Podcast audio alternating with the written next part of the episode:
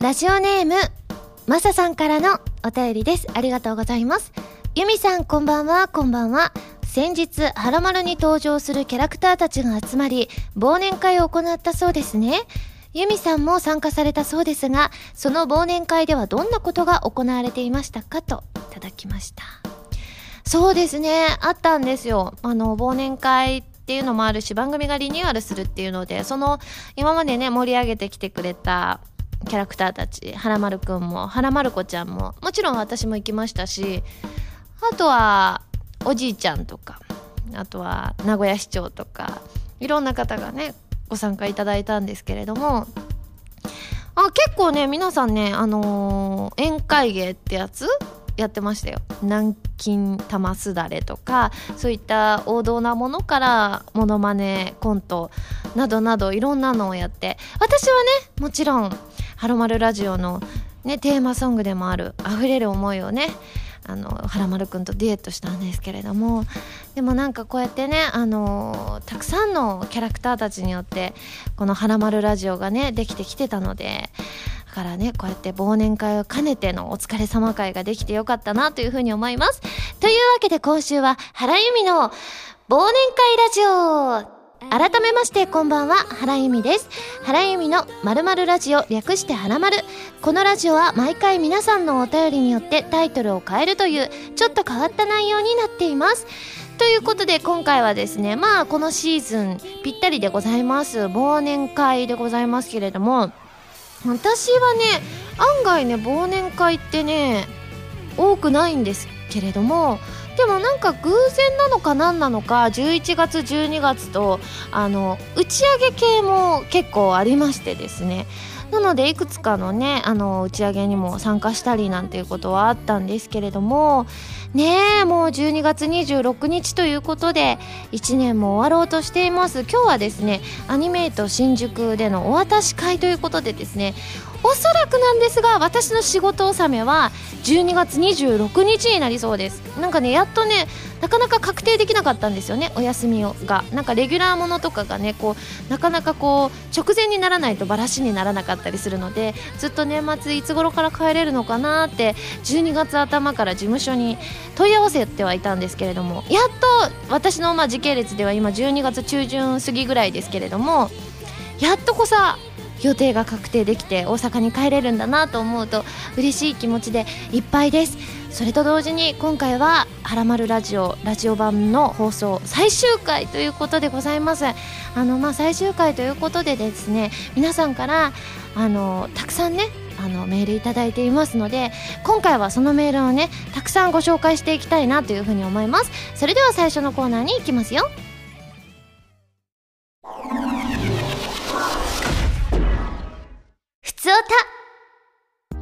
このコーナーはテーマに関係なくいろいろなお便りを読んでいくコーナーです。いわゆるふつおたです。ちなみにコーナータイトル今回星さんからいただきました。ふつおたといただきました。今回がリニューアル前の最後の配信ですし、最後は正統派でお願いしますといただいたので、正統派に読ませていただきました。コーナータイトルの方も皆さん毎週たくさん送ってくださってどうもありがとうございました。ではね、あの、ラジオ版の最終回に関するメール本当にたくさんいただいておりますので、ご紹介紹介していきましょう。ハンドルネーム、ごましょうさんです。ありがとうございます。ハラミースタッフの皆様、こんにちは、こんにちは。ラジオ版が最終回ということで締め切りに間に合うように書いています。第1回から聞いていましたが、ラジオ配信は終わってしまうのですね。僕は通勤中に聞いていて、ハラミーの声や CM のモノマネに癒されていました。またオープニングの無茶ぶりへの対応もさすが関西人といつも感心していました。リニューアルしたらハラミーへの生アドリブとか慌てる様子とかが見れるのかなと楽しみにしています。年末で忙しいと思いますので体調にはくれぐれお気をつけください。ではでは良いお年をお迎えくださいといただきましてありがとうございます。まだまだご紹介していきますよ。オーシャン M さんです。ありがとうございます。原さんこんにちは。こんにちは。この度ははらまるラジオリニューアルおめでとうございます。これまでより少し気軽には聞きにくくはなりますがニコ生での映像付きということで今から楽しみです。映像付きの弾き語りストのコーナーがあることを願っています。さて私は来年の春からお隣大阪府の大学に通うことが決まりました。大阪といえば原さんの出身地であり原丸リスナーにとっても馴染み深い場所であり来年度のバースデーライブの会場も、えー、大阪ですので来年は大阪に行く原丸リスナーも多くなるでしょう。そこで原さんにぜひ大阪で原さんがおすすめのここは行くべきスポットや食べないと絶対損をする食べ物を詳しく教えてくださいといただきました。まあそうですよね。来月には皆さんねあのバースデーライブ参加していただける方はですね大阪に来てくださるということなのでまあ結構この「はらまるラジオ」の中でも言っておりますが私的には551の豚まんとあとねまだあんのかな？阪神百貨店のイカ焼き。私はね卵が入ってないイカ焼きがすごく好きなのでこの場合イカ焼きっていうのはあの大阪で言うのはイカの姿焼きじゃなくてなんか生地みたいな中にイカが入ったイカ焼きっていうんですけれどもそれがもうめちゃめちゃ美味しいのでねぜひぜひ食べてみてください。続いてのしみんさんです。どうもありがとう。ゆみさんこんばんは。こんばんは。ニコ生版はらまるラジオおめでとうございます。自分がこのラジオを聴き始めたのは今年からなのであまり長くはないのですがそれでもこのウェブ版はらまるラジオにはたくさんの思い出があります。今年最後ということもありますのでユミさんとこのラジオに1年分の感謝を込めて投稿したいと思います。長文になるかもしれませんが失礼いたします。全然いいんですよ、えー、思い返すとこのラジオには楽しい思い出がたくさんあります。忘れもしないのは勇気を振り絞って初めてメールをした時のことです。幸運にも初投稿のメールをユミさんに読んでいただきハラミーが読んでくれたと夢のような気持ちになったことを覚えています。また今年は進学の関係で環境が激変したため週末に落ち込んでいることが多かったのですがいつも金曜深夜にユミさんの楽しそうなお声を聞いて癒され来週からも頑張ろうと思いました。今の今まで自分が心折れずにやってこられたのはこのラジオとユミさんのおかげです。本当にありがとうございます。その他にもイベントでお会いした時にとっても素敵なラジオネームをつけていただいたりいつもメールありがとうねと声をかけていただいたり素敵な知り合いができたりとその他数えきれないほど楽しい思いもしました。こういうラジオを聴くのは初めてだったのですがリスナーの皆さんも素敵だしスタッフさんもノリがいいし何よりユミさんがとても生き生きしている空間なのですぐに大好きになってしまいました。お引越ししてもこの良さは引き継いでもらえたらなぁなんて思っています。ユミさんとこのラジオのおかげでとても素敵な一年にすることができました。心からこのラジオに出会えて自分は幸運でした。本当に言葉もないほど感謝しています。来年からも精一杯応援しますと。りがとうございます。まだまだ感想を読みたいと思いますよ。ビメーダーさんです。ありがとうございます。原さん、こんばんは。こんばんは。はらまるもいよいよニコニコ生放送に移行ですね。はらまるが始まってから3年以上、月日が経つのは早いものです。私がはらまるに送ったメールも470通を超えました。メールだけでなく、個人的にはらまるを応援する活動もしています。何事にも秋っぽい私が今まで続けてこれたのは原さんと原丸がそれだけ魅力的だからだと思います。こんな大好きな番組は他にありません。原さんと原丸にはいつも力をもらっています。本当にありがとうございます。ニコ生に移行した後も頑張ってください。私もずっと応援を続けたいと思います。はいまだまだこれまだまだというか最後ですね。アスカさんですね。ありがとうございます。ユミさんスタッフの皆さんこんばんは。こんばんは。そしてニコ生リニューアルおめでとうございます。パチパチ。私のハラマルの思い出ですが何を隠そう。私が初めてラジオ等にメールを送るのはハラマルが初めてでした。初めは自分には送られているような皆さんのように、えー、面白いメールが書けるはずもないと思っていました。しかしいつもユミさんがよかったらメールをしてくださいと言っているのを聞いているうちに私も送ってみようかなと思いメールを送ってみました。そして初めてメールを読んでもらった時のことは今でも思い出すことができます。今思い出しても嬉しさがこみ上げてきます。読まれた嬉しさからどんどんメールを送る楽しさに目覚めていきました。そして送っているうちにどんどんハラマルが楽しくなってきて今ではメールを考えることが楽しくなっています。もちろん今でも読まれるととても嬉しいです。完全にハラマルの虜です。ハラマルを聞き始めて世界が広がった気がします。大げさかもしれませんが私はそう思うんです。こんな楽しい世界があるんだなーって知ることができました。こんな楽しい世界に連れてきてくれてハラマルには本当に感謝してもしきれないくらいです。本当にありがとうございます。ハラマル大好きです。また新しくなってパワーアップしたハラマルを楽しみにしています。いつまでも私はハラマルリスナーですよといただきました。どうもありがとうございます。本当にね、たくさんメールいただいて、あの、いついつ大切に私も読ませていただいたんですけれども、私もね、ハラマルがリニューアルするっていうのをね、初めて聞いた時は、あ、これからどうなるんだろうっていうのはすごくね、あの、考えました。あの、今のこのラジオ版のハラマルっていうのが、あの、よくね、あの、このハラマルラジオの中でも言ってますけれども、あの、ちょっと自分のお家で、あの、家族とかがいるね、お家で、今のような今で家族と喋ってるようなそんななんか居心地のいい空間にしたいなっていうので私的にはねこの「はらまるラジオ」がすごく私自身もね癒しになっていて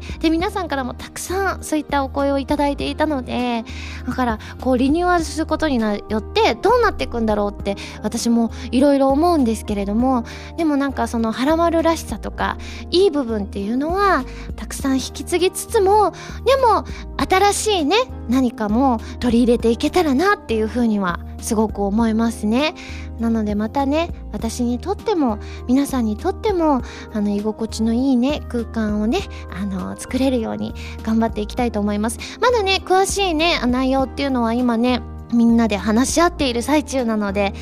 いいものをお届けできるようにですね、これからいろんなことを決めていきたいと思いますので、ぜひぜひね、あの、いろんな続報を待っていただきたいなというふうに思います。えー、その他、メールくださった方、お名前だけご紹介します。鉄のゴロリンチョさん、スバラさん、おのっちさん、ゆっちさん、せなさん、ノラルさん、タカさん、おしぼたんさん、たけさん、まよさん、キャベツじゅんさん、75さん、リアス式海岸さん、のっぴきならないさん、タコツボくんそうさん、ゆずんさん、星さん、まやにきさん、雪月花さん、ゆうきさん、おしゃれボーイ、るきさん、しもんさん、ZNT くん、ひーさんなどなど他にもたくさんいただきました。どうもありがとうございます。じゃあ続いて、まささんですね。ありがとうございます。はらまる第171回配信にて実炊コーナーが現在どうなっているのかとのことでしたね原さんが最後に手料理を披露されたのは親子丼だったかと思いますその後にリスナーの皆さんからのリクエストは紹介されていませんが以前に朝倉あずみさんがゲストにお越しくださった際に朝倉さんからミネストローネを作ってほしいとのリクエストがありましたが現在のリクエストはミネストローネということで良いでしょうか。ちなみにミネストローネだけでは原さんのお腹が満たされないのではないかと思いミネストローネに合うお料理を調べてみたところパスタやグラタンといったイタリアンやハンバーグや鶏肉を使ったお肉の料理などと相性がいいみたいですよといただきました。なるほど。どうしましょう？これはミネストローネになるのか？それともなんかせっかくなのでこう番組終わるまでにいつ自炊のメニューを紹介しといてそれをちょっと年内にあの作る。とどっちにしましょうね？ということでですね今決まりました。ミネストローネを最後の料理としてですね作っていきたいと思います。あれミネストローネってスープですね？はいじゃあちょっとどどういったものかっていうのをねあのその時確か話出た気がするななんだっけなトマトベースって言ってたんだったかなあ、そう、トマトベースの赤い系やつ、赤いやつね。わかりました。じゃあちょっとね、調べつつ作ってみたいと思います。では続いて、くすりさんです。ありがとうございます。ハラミこんばんはこんばんは。先日花丸うどんでご飯を食べていると突然ツイッターの花丸アカウントで「ユミです」というツイートが「あれ土曜日だし花丸の収録日ではないはずだぞ」と思い続きを見てみると玄関のドアに変な虫がついてて入れないのとのことで大変申し訳ないのですが思わず笑ってしまいました。とはいえハラミーにとっては一大事。さまざまなアドバイスが飛ぶ中最終的にはなんとか無事に家に入れたようで何よりでした。後でふと気づいたのですがそういえば虫が嫌がる音を出すスマホアプリというのもあるのでそういうのを試してみるのもありだったかなと思ったのでもし同じような場面に出くわした際は試してみてもいいかもしれないですね。そうなんですよ。この前虫がいてですね玄関の外側のねとこに張り付いててしかも結構長細くてね足も結構ついててね不気味な虫だったんですけれどももう本当に私虫がね苦手なんですよね。であのねこの今の家に越してきてそんなに長い期間じゃないんですよ。まあちょっと半年ちょいかなぐらいなんですけれどもこの短期間の間に3回も虫が出てるんですよ。で3回中2回はたまたま今井あさみさんと一緒だったんであの撮っていただいたんですけれども今回は自分一人で帰ろうと思ったのでどうしてもねどうにかしないと入れなかったんですよ。でも怖くてねなんか本当に不気味だったんでどうしたらいいか分からなくてあのツイッターでね皆さんにお力いただいてどうにかねあの息吹きかけたりとかあのティッシュ投げたりとかしたんですけれども結局どれもねあの無理だったので勇気を出して入ってみたんですよ。ね翌日出る時気をつけなきゃなと思ったんですけど翌日ね結構遅刻しそうだったんで走って出てそのこと忘れてたんですよ。はよかったと思って忘れられてて。ねあのでその後にあ忘れてたなって思ってその日帰った日にはあのもういなくなっていたのででもなんかあの日以来結構ね自分家のドアとか玄関付近ってなんか注意して見るようになりました。だってもうこんなに寒いのにまだいるっていうことなのでね。ん？以前お世話になった警官さんの言葉を思い出して あありましたね。前にね住んでた家でなんだろう雲ちっちゃい雲かな？ちっちゃい雲だったかな？ちょっと忘れちゃったんですけども。出た時にねたまたまあの警官の方がですねいらっしゃってね。話しかけちゃった 話しかけたというかあの虫が出てっていうのを言っちゃってっていう話ありましたね。でもその時に警官の方はあの都会とはいえねいろんな虫がいますから自分で対処できる力を持ってくださいって言われました。でもツイッターで聞いたけど自分の力で対処できましたよね。あの一応いろいろ皆さんの意見は聞いて力を合わせたっていうのはあるんですけど一応はそうやってあの誰かに来てもらったってことはないので一応は皆さんの力を借りつつ自分の力で あのどうにか対処というか対処できたかなと思うのでまたねなんかややこしい虫が出てきたらですね。まあ、今度はあのいろいろ策を講じてみてそれでもどうしても無理だって時にちょっとツイッターを使ってみようかなと思います。その他この件のメールガハラさんマーシャさんゆいさん部屋が暑いさんファンローズさんりょうさんからもいただきました。ファンローズさんはねなんかこう殺虫スプレーをずっと持っとくのはどうでしょうとかあと消臭スプレーにそういった効果もあるんですって。でもね直接かけちゃうとその子もねなんか普通にねあれだからもうねあの殺虫スプレーもちょっと躊躇するポイントではあるのでなんかいろいろ皆さん読んでた中で水をかけてみるといいっていうのはねあってそのタイミング私水を飲み切ってたのであれだったんですけれども今度一回ねお水をかけてみたいと思います。続いてラジオネームロイさんからいただきました。ありがとうございます。ハラミこんにちは。こんにちは。PS ビータ用ソフトバルキリードライブビクニが発売になりましたね。早速購入してプレイしています。攻撃的がキーワードになっている本作は同じメーカーから発売されている戦乱神楽よりアクション性が高くやり込み要素もいろいろとあり爆乳ハイパーバトルとしてのセクシーな面も満載でとても楽しいです。ハラミ演じる稲川愛菜ちゃんは最初ポンコツな面もある優しいお姉さんって印象が強かったのですが物語が進むにつれてしたたかに成長していくところが面白いですね。ストーリーと彼女の今後が気になってついつい夜遅くまでプレイしてしまいます。ハラミーはバルキリードライブをプレイしましたか？ゲームや収録の感想などあればぜひ聞かせてくださいといただきました。ね。これはね私あのまだねカンパケをね事務所にピックアップできてないのでまだプレイはできてないんですけれども、まあ、かなりがっつりとねセリフを取っていただいたのであのワード数が結構あって日にちも何日かに分けて収録があったのですごくね皆さんもねこうやりごたえのあるゲームに仕上がっているんじゃないかななんていうふうに思いますね。まあゲーム収録自体はねすごくスムーズにできたんですけれどもまあ稲川愛菜ちゃんといえば見た目はねすごく可愛らしいお姉さんって感じなんですけれども結構ね中身がねこのまさにしたたかに成長していくところって書いてありますけどまさにそんな感じなので私としてもねこういったタイプの女の子ってなかなかねあのこう二面性のあるキャラ最近多いんですけれどもなんかここまでいい人っぽいのにでもこうなってくんだ。でも本当に最後の方はこんなに可愛らしくなるんだみたいなところとかをね皆さんにもねあの聞いていただきたいなと思いますので気になった方は是非ねプレイしてみてください。その他ねあのこの件が原さんとおしゃれボーイからもメールいただきましたよ。ありがとうございます。では最後南風パワーさんです。ありがとうございます。ハラミこんばんは。こんばんは。2015年も残りわずかとなりました。この1年大阪でソロライブを開催したりアニメタイアップ曲を歌ったりハラミはいろいろな夢や目標を達成してきましたね。そんな中達成できそうなことを匂わせていた目標があったのですが果たしてどうなったのか気になります。ハラミ車の免許は取れましたか？来年も新たな目標にチャレンジするハラミを追いかけますねと。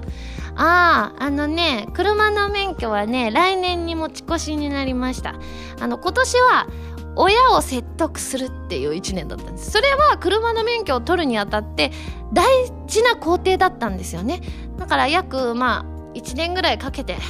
親を説得しでね大丈夫というお許しをいただいたので来年にはきっと取れてるかななんて思います。ただねちょっと最近身近にあの現場だったんですけれどもお勉強なさってる人をね見かけたんですけれども結構大変そうだなって思いました。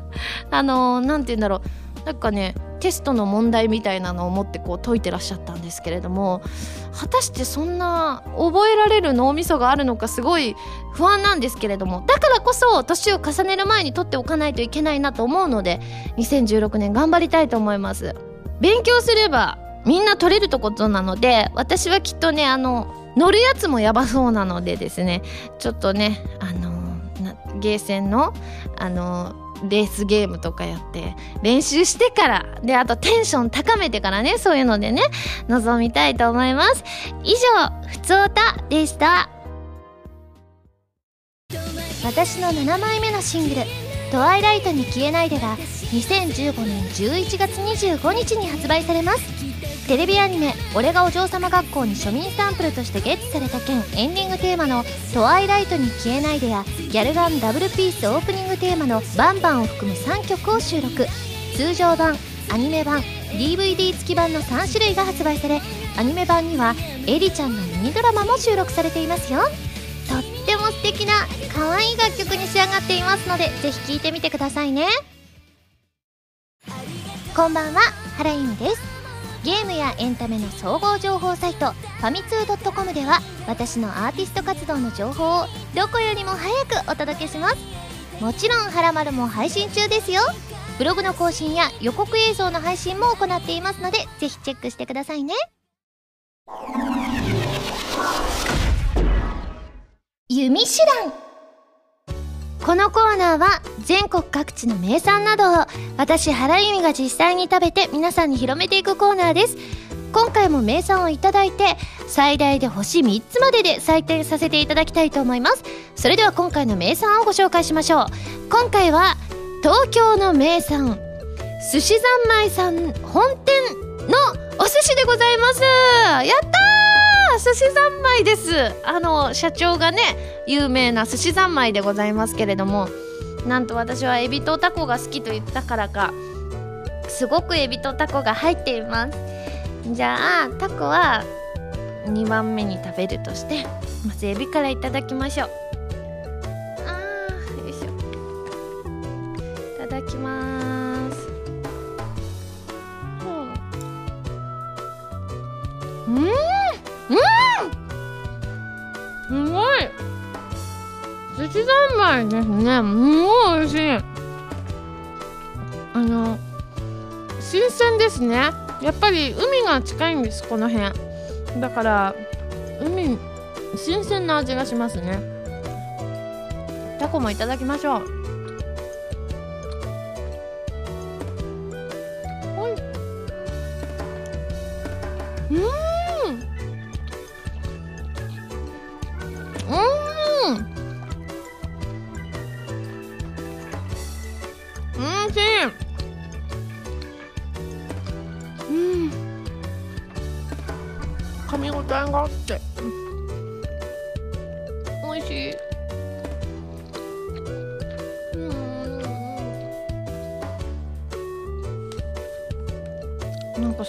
幸せな味がします。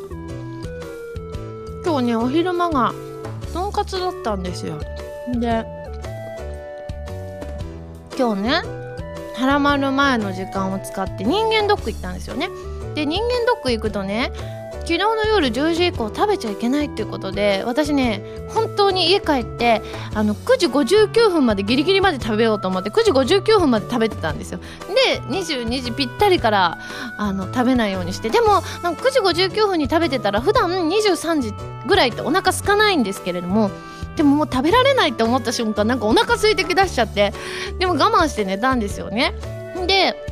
朝になったら水はちょっとはいいですけどあのー食べちゃダメって言われて。でも私必ず朝ごはん食べる人だったからもう本当にそれが辛くてお腹空いてたらなんか机の上に乗ってるものを食べそうになってたんですよね。だからこそ今日まあ15時14時ぐらいですかねに昼ご飯食べるってなったら好きなもの食べようっていうことでわざわざとんかつを食べにですねわざわざこう動線でもない駅に降り立ってとんかつ食べに行ったんです。でその後のこのお寿司なので今日は何て言うんでしょう食べ物になんかより感謝する日になっているので今日はねこうやって「はらまる」のラジオ版最終回ということで好きなものを用意していただけてすごく嬉しいと思います。では早速採点をしちゃいたいと思います。ユミシュランの評価は星。3つです。美味しいです。ということでですね美味しくいただきましたので、まあ、感想を生 CM として披露したいと思うんですが、まあ、いつも考えていますよね。どんなものにするか。まあでも最後なので私自身とあと「はらまる」をね盛り上げてきたみんなと一緒にお届けしたいと思います。CM スタート!うん美味しいね。うんこのマグロが美味しいよね。そうじゃの。このマグロも大変美味しいしこのなんだサーモンに何かマヨネーズのようなものがなんだ炙りサーモンっていうやつかな。あの炙りサーモンも大変美味しいの。名古屋市長です。あのすごく美味しいエビをいただきました。皆さんどうもありがとう。はい皆さん応援してくれてどうもありがとう。寿司三昧本店お寿司。はい、ということで皆さん CM いかがでしたか？オールスターでお届けしました、えー、このコーナーもねたくさんのメールもいただいてね時にはね皆さんからのこうおすすめのものを食べれたりしてですね私もいろんな発見がありました。皆さんどうもありがとうございました。以上「ユミシュラン」のコーナーでした。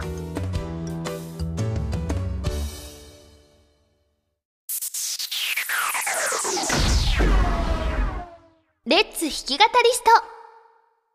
このコーナーは私がギターの弾き語りを覚えて立派な弾き語りストを目指すコーナーです。ボスさんのアンプ E バンド JS10 とカズーさんの教則本一番わかりやすい入門書エレキギター入門を使って演奏していきたいと思います。ということで、まあラジオ版最終回ということもあり、えー、懐かしのコーナーをやらせていただいております。おそらく1年以上ぶりなんじゃないかなというふうに思います。そして私自身もなんとまあそれ以来ギターを一切触っていなかったので久しぶりにももちゃんに触れましてですねちょっと弾けるのかなっていう風にちょっとねあのドキドキ感はあるんですけれどもまあちょっと久しぶりっていうことなのであのどんな感じだったのかちょっと今試し弾きしてみようかな。いきます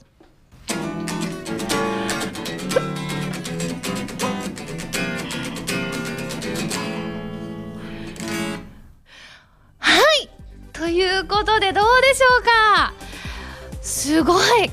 ギターってやっぱ気持ちいいですよね。あの弾いてたら。やっぱりこう自分が思ってるようにこう音が奏でられる感覚ってすごく気持ちいいな心地いいなって思うんですがまあ皆さんお分かりでしょうか？今のものは私が弾いておりません。なんとですねスタッフのミヤッシーがですね、まあ、ギターがお上手ということでございまして、今あのちょっとせっかくなのでねあの一回弾いてあのギターってこんな音色を奏でるんだよっていうことを皆さんに最初にお聞きいただきたいなと思って弾いていただきました。すごい素晴らしいですね。ももちゃんも喜んでおります。ということでですねまあギターは私にあのお借りしましてですねちゃんと私がこの弾き語りストをえーと、今回はね、あのー、初期の頃にやっていました、えー、即興で歌を作る形式で参りたいと思います、えー、今回はラジオリニューアルの歌を歌わせていただきたいと思います。あの本当にあの初期と同じように一時期ねあのこういろいろ細かく考えた上で練習して臨んでたんですけれども、まあ、今回はね今回はもう初期の頃と一緒のようにその瞬間出てきたものをねあの歌いながら奏でたいと思います。まあねあのー、コードだけは決めていただいたので CDGEmCDG で参りたいと思います。はいということでドキドキなのであのー、ね初期の頃のコードとねコードの間に間ができる感じとかも懐かしんでいただきたいなと思います。それでは参ります。2012年8月18日はらまるラジオが始まった。はらまるリスナーとたくさんの思い出。作ったよね。新しい番組もみんなで楽しく作りたいな。みんなと弓で楽しい時間を作りたいな。これからもよろしくね。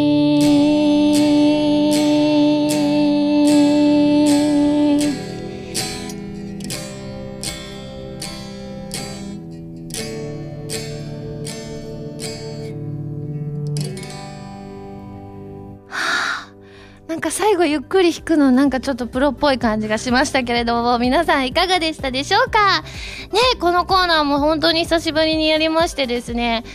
ギター触る感覚も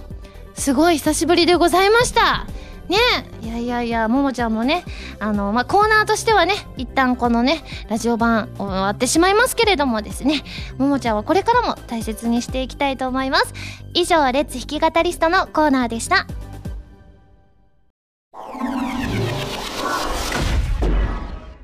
まるおた。こちらのコーナーは普通のお便りから特定のテーマまでいろいろなお便りを募集して読んでいきます。募集していたテーマはこちらの3つです。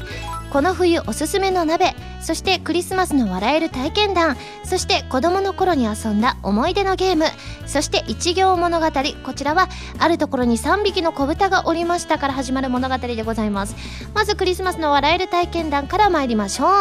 えー、ラジオネーム星空のガーディアン伯爵さんです。どうもありがとう。ハラミこんばんはこんばんは。私はケーキ屋の短期アルバイトをしたことがあるのですがクリスマスが終わり大量にケーキが売れ残ってしまいました。店長が「持ってけ泥棒」と言ったので甘党の私は大喜びでたくさん持ち帰りました。しかし食べ過ぎて次の日お腹を壊してしまい一日何もせずに家で過ごす羽目になりました。ハラミはクリスマスバイトをしたことはありますか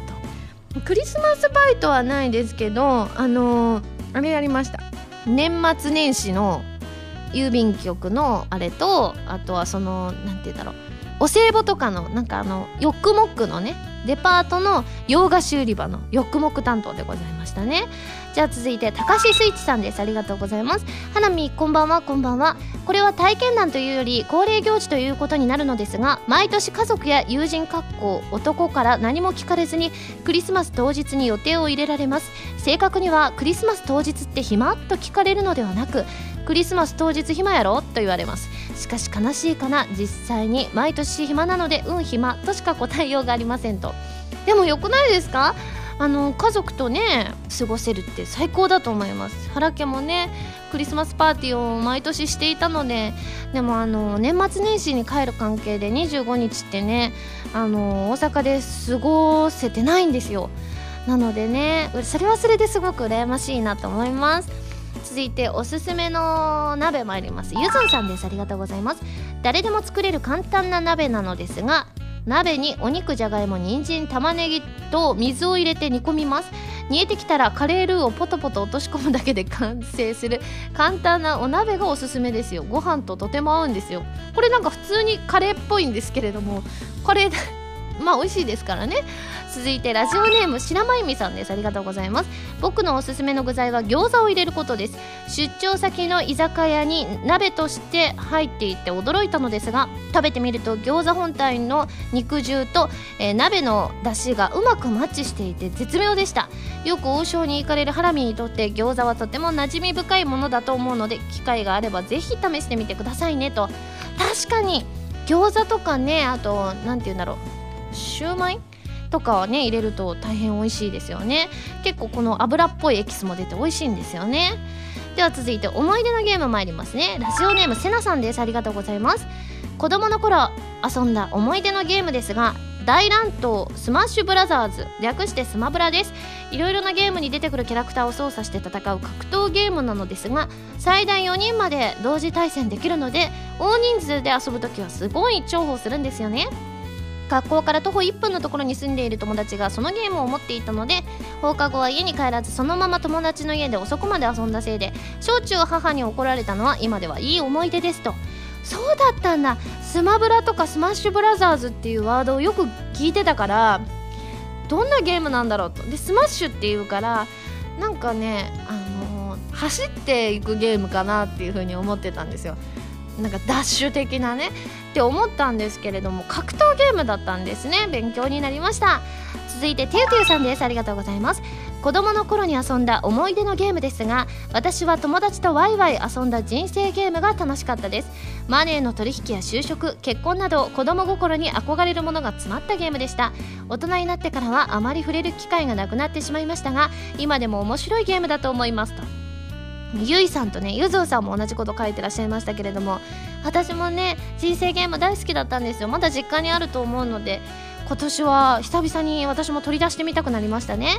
続いてスツーカさんです。ありがとうございます。自分が子供の頃の思い出として残っているゲームはポケモンシリーズよりポケットモンスタールビーです。当時発売されて間もないゲームボーイアドバンス。最初のポケモンとして発売前から話題になりちょうど発売時期と近かった誕生日に買ってもらって何百時間も遊んだソフトです。ただ遊ぶだけでなく友達と通信でやり取りをしたり別のポケモンソフトと連動させたりするのも面白かったです。ところで通信といえば最近のゲームは w i f i などで離れていても人とやり取りができますが当時はゲーム機同士をケーブルでつなぐなど直接人と会ってやり取りをする必要がありました。原さんはそういったゲーム以外にも通信設備がまだまだだった当時だからこそというご友人との思い出はありますか？いやでもね友人は結構ねあのー、ゲーマーだったんですよね。小学校高学年から中1ぐらいまで仲良かった友達が。で64とかなんかその時当時はなんか出てすぐの頃からこう持ってたのでちょうどその子が弟さんがいたんですよ。だから弟さんがいるからなんかいろんなゲーム機を買ってもらえたらしいんですけれども。いやーでもねゲーム今いろいろありますけれどもでもポケモンって書いてらっしゃる人はやっぱり多かったですね。もう長年愛されてるゲームでございますが赤たぬきさんと小野内さんも書いてらっしゃいましたね。最後雪月花 P さんです。ありがとうございます。一番古い思い出のゲームはスーファミの五右衛門3です。幼稚園の頃5つ上の兄と毎日やっていたのですが子供がやるにはそこそこの難易度でしかもキャラの体力が2人で共有なのもあって下手な私は毎回兄に怒られて泣きながらやってた記憶があります。おかげで今はゲームはオールジャンルで得意になりましたと。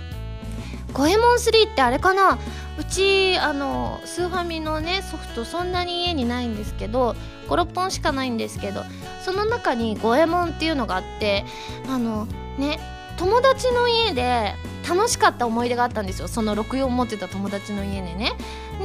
でなんか楽しいなって思ってあその五右衛門だ。で楽しいなって思って二十歳ぐらいになってからあの古本屋さんで買ったんですよ。あの五右衛門を。したら古本屋さんなので何て言うんだろうな。誰かがねやったあの履歴みたいなのが残っててちょうど中途半端なところで終えてたんですよ。で今でも不思議なのがなんかリセットがかけられないのか何なのか分かんないけどあのこう起動させたらもう途中のやめたところがすぐ出てくるんですよ。こう普通だと最初からやりますかとか出てくるじゃないですか。続きで遊ぶとか。でもねなんかねあのね最初からっていうのがなぜか選べなくてであのしかもすごい難しいところで止まっちゃってて操作方法もよくわかんないからせっかく買ったのに一度もあの友達の家でやった面白いなんか場面みたいなのはできないまま私の中でこの五右衛門がお蔵入りしちゃったのでこれはなんかどうしよう。久々にねなんか東京に持ってきたら誰かがもしかしてこう見てくれるかもしれませんのでそれこそ「はらまる」のね現場とか持ってきたら見てもらえるかもしれないのでちょっと私五右衛門もね久々に探してみたいと思います。五右衛門っていうのはねおしゃれボーイも書いてらっしゃいましたね。ありがとうございます。じゃあ次は一行物語に参りたいと思います。今回の脚本はアスカさん包丁さん星さんルキさん南風パワーさん国大さん小野地さんゆずんさんです。では参りますよ。あるところに3匹の子豚がおりました。長男豚は段ボールで家を建てることにしました。2番目の子豚はラーメン屋を開き行列店になりました。三男の子豚は大工だったのでそれは立派な日本家屋を作りました。最終的に子豚たちはマンションに移り住むことになりました。その家は有名な建築家原丸くんがデザインしたものでした。あれ？あれ？狼がお土産片手に遊びに来ました。いっそのことをシェアハウスにして稼がない？狼も一緒に4人で仲良く暮らしましたとさ。めでたしめでたし。超いい話になった。狼さんもお友達になりましたが振り返っていきましょう。アスカさん。すごい長男かわいそうですね。段ボール。だってこれ原作というか元は藁のお家なのでなんか段ボールって聞くとそれよりもなんか悲しい感じがしますね。そして2番目の子豚はラーメン屋を開いて行列店になったということですごいですね。ビジネス成功してますね。そして星さんから頂いたえーと、三男の子豚は大工だったのでそれは立派な日本家屋を作りました。そうか大工さんで作る人だったんだな三男さんはね。でルッキちゃん最終的に子豚たちはマンションに移り住むことになります。なんでこの日本家屋はどうしちゃったんでしょうね。そして南風パワーさん。その家は有名な建築家原丸くんがデザインしたものでした。あそっか。じゃあ三男の人が作った日本家屋よりも原丸くんがデザインしたマンションにみんなが移り住んでくれたんだ。それはいい話ですね。そして国大さん。狼がお土産片手に遊びに来ました。まあ、危険な香りが一瞬しますがいっそのことシェアハウスにして稼がないということでまあ、シェアハウスにするとね1人ずつ払うお金も少ないですからね。そしてえー、ゆずんさん狼も一緒に4人で仲良く暮らしましたとさめでたしめでたし。すごい超いい話でねこの一行物語を終えられます。どうもありがとう。ということでこの「丸太」でもですね皆さん本当に毎週たくさんのメールをいただきました。ね丸太ねたまにものすごい分厚さになって何百通。ね300通とかねそんなぐらいいただいたこともあってですね本当にこう皆さんにねあのたくさんお力を貸していただいたコーナーだったなというふうに思います。皆さんありがとうございました。以上丸太でした。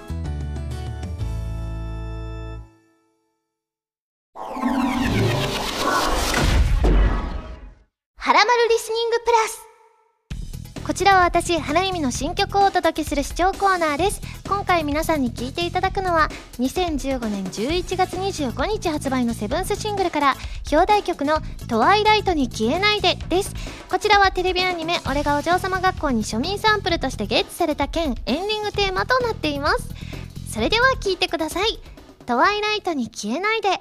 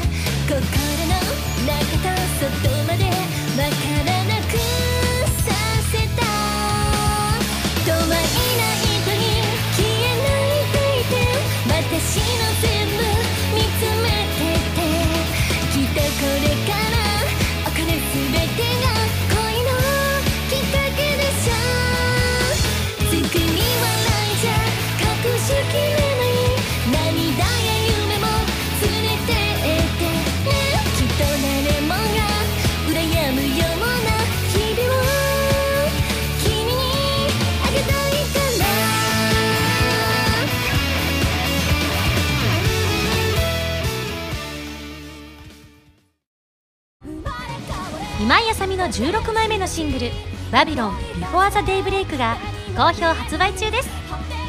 新曲「バビロン」のほか任天堂 3DS 版「コープスパーティー Blood Covered Repeated Fear」オープニング曲「シャングリラ2015バージョン」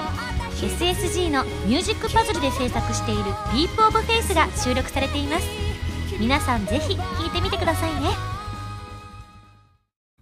うん美味しいね。うん。この、マグロが美味しいよね。そうじゃの。このマグロも大変美味しいし、この、なんだ、サーモンに何か、マヨネーズのようなものが、なんだ、炙りサーモンっていうやつかな。あの、炙りサーモンも大変美味しいの。名古屋市長です。あの、すごく美味しいエビをいただきました。皆さん、どうもありがとう。はい。皆さん、応援してくれてどうもありがとう寿司三昧本店、お寿司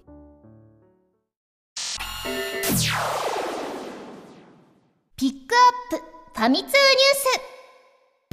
スこのコーナーは、ハラマルを配信しているファミツー .com に掲載されたニュースを、私、ハライミがお届けするコーナーです。今回ピックアップするニュースはこちら。鉄拳7 Fated Retribution 発表。ウルトラストリートファイター4より豪鬼が参戦。2015年12月12日鉄拳シリーズの最新作となるアーケードゲーム鉄拳7 Fated Retribution が発表された。ということでございまして今回ねトレーラーもまたあのー発表されてますけれどもねまた和美さんとして喋らせていただきました。そしてねストリートファイター4とのコラボということでございまして豪輝があの参戦ということでちょうどこの収録の時これってすごいことなんですっていうのをねスタッフさんが語ってらっしゃいました。でもそれってすごいことですよね。他社さんですもんね。それでしかも2作ともね人気作なのでぜひねこれを機にねストリートファイター4のねあのストリートファイターファンの方もね鉄拳7をプレイしていただきたいなっていうふうに思います。皆さんもぜひぜひアーケードゲームということなのでですねまたゲームセンターに遊びに行っていただきたいなと思います。以上ピックアップファミ通ニュースのコーナーでした。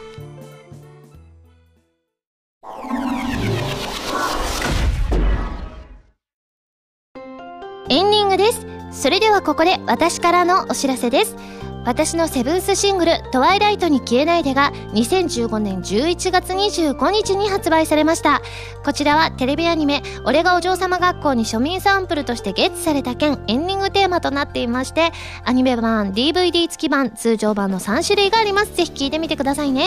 さらに私の2016年バースデーライブギフトも開催されます。2016年1月30日に大阪府のナンバハッチにて開催です。ぜひお越しください。い。